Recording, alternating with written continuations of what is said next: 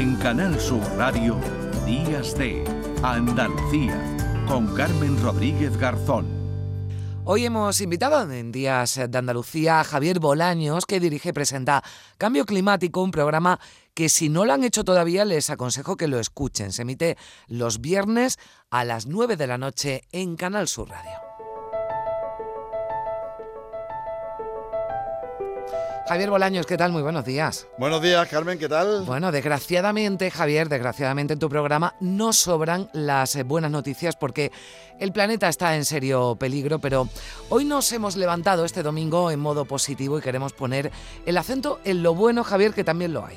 Sí, han pasado muchas cosas positivas en este 2022. Vamos, eh, si te parece, a repasar algunas de ellas. Eh, mm, no me atrevería yo a decir que hay un porcentaje muy alto de noticias buenas, pero sí que hay algunas. Por ejemplo, esa COP27, esa cumbre del clima de la que tanto se habló, tuvo un acuerdo final que eh, realmente no satisfizo a todos, pero sí que puede satisfacer a los países que tienen más necesidades, a los hmm. países más vulnerables, que además son los más pobres y los que menos han contribuido a esta emergencia climática. Pedro Zorrilla de Greenpeace valoraba así ese mecanismo de compensación de pérdidas y daños que se aprobó en esa COP y que yo creo que es una de las hmm. buenas noticias de este 2022. La creación del Fondo de Pérdidas y Daños no es solo un fondo de solidaridad, sino más bien es un fondo de responsabilidad de los países y empresas que más han contaminado a lo largo de la historia hacia las personas que están sufriendo de forma más trágica las consecuencias.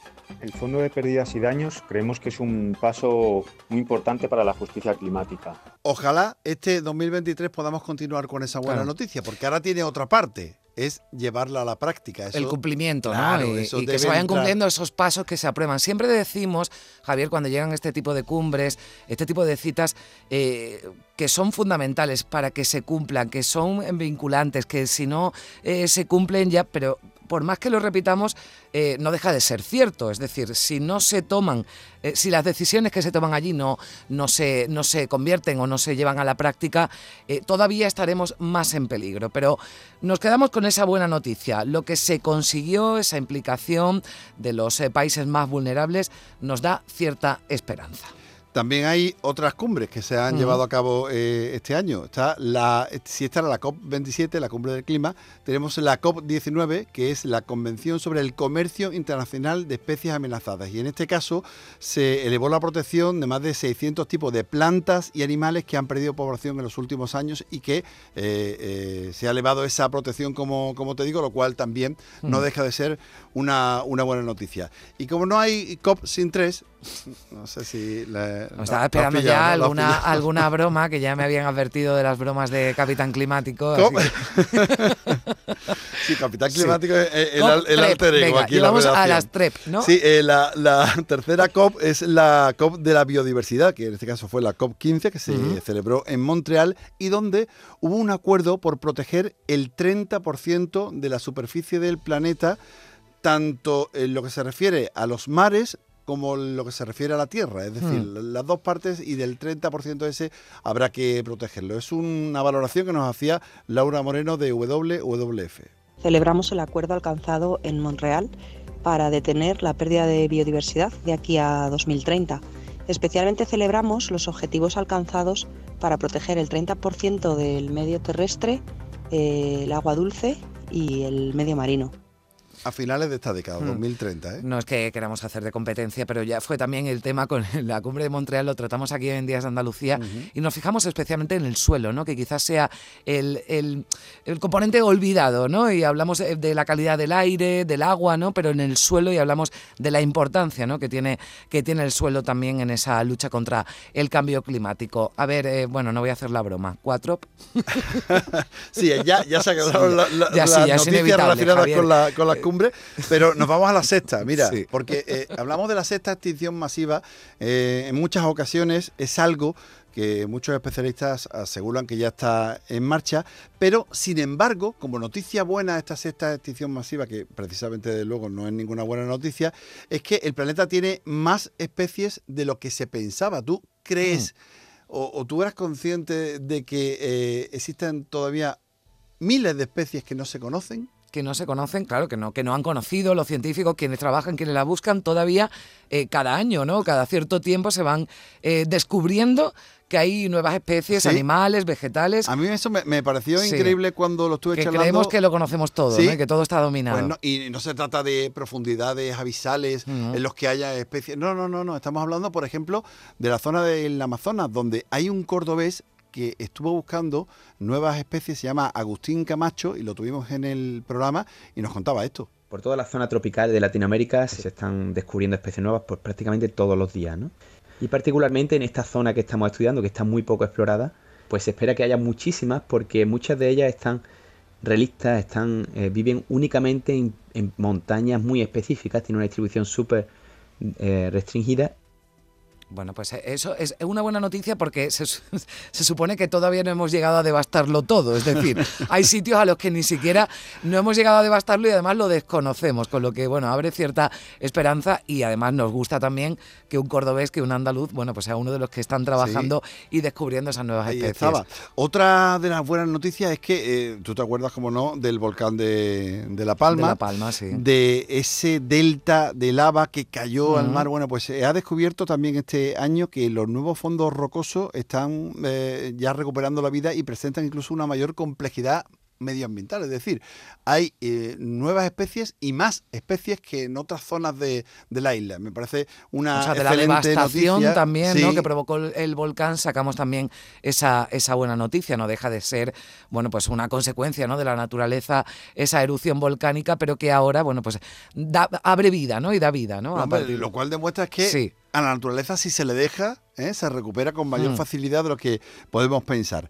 Y también es una buena noticia que este año, eh, sea, este año pasado sea mm. el último en el que se podían utilizar eh, artículos de plástico de usar y tirar a partir de este año, eh, de este 2023, hay un impuesto al plástico no reutilizable. Y Antonio Uriarte, del, que es director de la Asociación de Recicladores de PET, nos comentaba la importancia de esta norma que entra en vigor en España este año. Esto fundamentalmente además tiene mucho más sentido en aquellos productos que son de usar y tirar.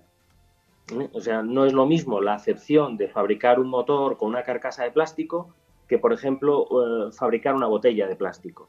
Cuando se fabrica una botella de plástico, la vida útil, digamos, de, ese producto es muy, muy escasa y, por tanto, prácticamente la convertimos en residuo en muy poquito tiempo. Así que todo lo que sea intentar eh, conseguir que los residuos plásticos mm. sean los menos posibles y si te atacan al bolsillo, yo creo que es buena, una buena noticia para todos. Sin duda, porque hemos hablado mucho bueno, de la importancia del reciclaje, del uso de, bueno, de productos ¿no? como el plástico que hemos eh, usado de forma desmesurada ¿no? y, y, durante mucho tiempo con todo lo que además implica para el medio ambiente. Y ahí, bueno, pues aunque se haya tenido que tirar, ¿no? digamos, de, de impuesto y de, y de tocar el bolsillo, bueno, pues eh, parece que, que, algo se conseguirá ¿no? y que veremos pronto ya las consecuencias de, esa nueva ley. En la misma línea está la subvención de, no, me atrevo ya a ponerlo como una buena noticia porque igual empieza a sonar el teléfono, pero el hecho de que las subvenciones de los combustibles fósiles se hayan quitado este año, eh, evidentemente a todos nos supone eh, un palo tener que pagar ese dinero que antes no pagábamos, pero... Eh, claro, esto puede repercutir porque si se mantienen, por ejemplo, los descuentos, las subvenciones y los abonos al transporte público, ¿no? Que no nos cansamos de decir que siempre que se pueda, ¿no? Eh, elegir entre el vehículo privado y el transporte público, pues eh, por el bolsillo, pero sobre todo por el planeta, pues algo, algo contribuiremos. Tenemos que ser conscientes de que hay que pagar más si queremos contaminar. Eso es así. Por cierto, Francia ha recibido este eh, año pasado el visto bueno de la Unión Europea para prohibir los vuelos cortos. Es decir, los vuelos que se puedan hacer por trayecto de tren en menos de dos horas y media quedarán suspendidos eh, o quedan suspendidos en Francia. Eso es una buena noticia porque eh, la aviación es uno de los sectores que más contamina. Hmm. Y evidentemente si queremos viajar de aquí a China, pues no vamos a ir en tren. No podemos ir en tren Pero ni en si vamos de aquí a Madrid, por ejemplo... Madrid, claro, yo cuando has dicho dos horas y media, por un ejemplo sería Sevilla, ¿no? O Málaga, ¿no? Esa conexión Sevilla-Málaga con Madrid, que es en torno a dos horas y media.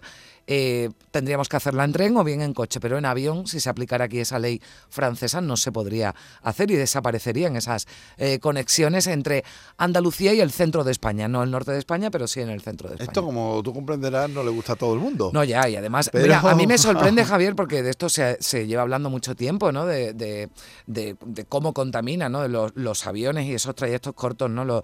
Eh, la alta contaminación que provocan.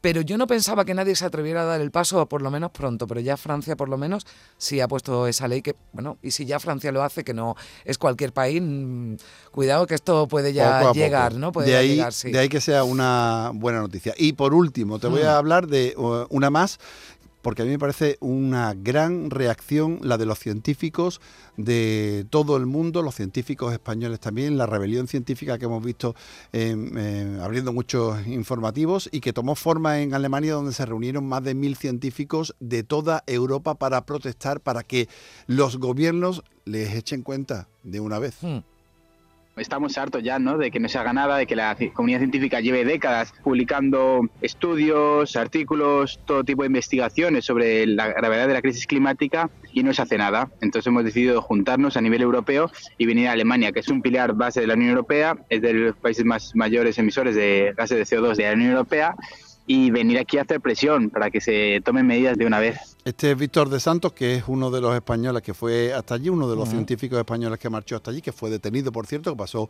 unos días en la cárcel y que, sin embargo, mm, va a seguir, de hecho, ha seguido protagonizando algunos actos de rebelión científica, que yo creo que es una excelente noticia. Igual que la rebelión mm, civil también, hmm. que, hemos, este visto, que, hemos visto que tiene mucho debate, lo de las majas de Goya, en fin, todo eso tiene mucho pero que Sean las voces autorizadas las que se unen también, ¿no? Para presionar, las que tienen además los, los datos, ¿no? Esos datos científicos que son prácticamente indiscutibles, ¿no? Y que, y que se unen también para que se pongan esas medidas. lo bueno de todo eso es la conciencia que, se pretende crear. ¿eh? El tema de la sociedad civil ya la cosa mm, es más complicada, la desobediencia civil tiene también una respuesta. Por eso yo decía que hay que, escuchar cambio climático, que hay que escuchar cambio climático los viernes. Sí, que somos muy, rigurosos. Y sí, además eh, concienciáis muchísimo, Javier, eh, sobre todo lo que, lo que ocurre. Aunque hoy nos estemos quedando con las buenas noticias, nos queda, nos queda una más importante de hace unos días, además. Sí, sí, sí, la capa de ozono que por fin parece que se recupera de definitivamente, que se me olvidaba ya que me la dejaba en el tintero. Se recupera definitivamente la capa de ozono que, mm, fíjate, desde los años 80 venimos hablando de ella prácticamente. Bueno, antes incluso que del cambio climático se hablaba de la capa de ozono. Claro, ¿eh, eso, eso, demuestra, eso demuestra una cosa, que cuando nos ponemos a trabajar todos juntos, podemos conseguirlo. Así que esto es lo que hay que aplicar al cambio climático, a ver si es verdad. Bueno, pues de la capa de ozono, gracias a Javier Bolaño, vamos a hablar enseguida en Días de Andalucía de Canal Sur Radio. Feliz semana y recuerden, viernes 9 de la noche en Canal Sur Radio ese programa maravilloso, Cambio Climático, con, con Javi Bolaño. Y quien no pueda, a través de Internet. A través de Internet, claro. Si el viernes a las 9 de la noche tienen algo que hacer, que, que puede ser, que puede ser que nuestros oyentes tengan algún plan, bueno, siempre a través de la app, a través de, de la página web de Canal Sur. Gracias, Javier. adiós.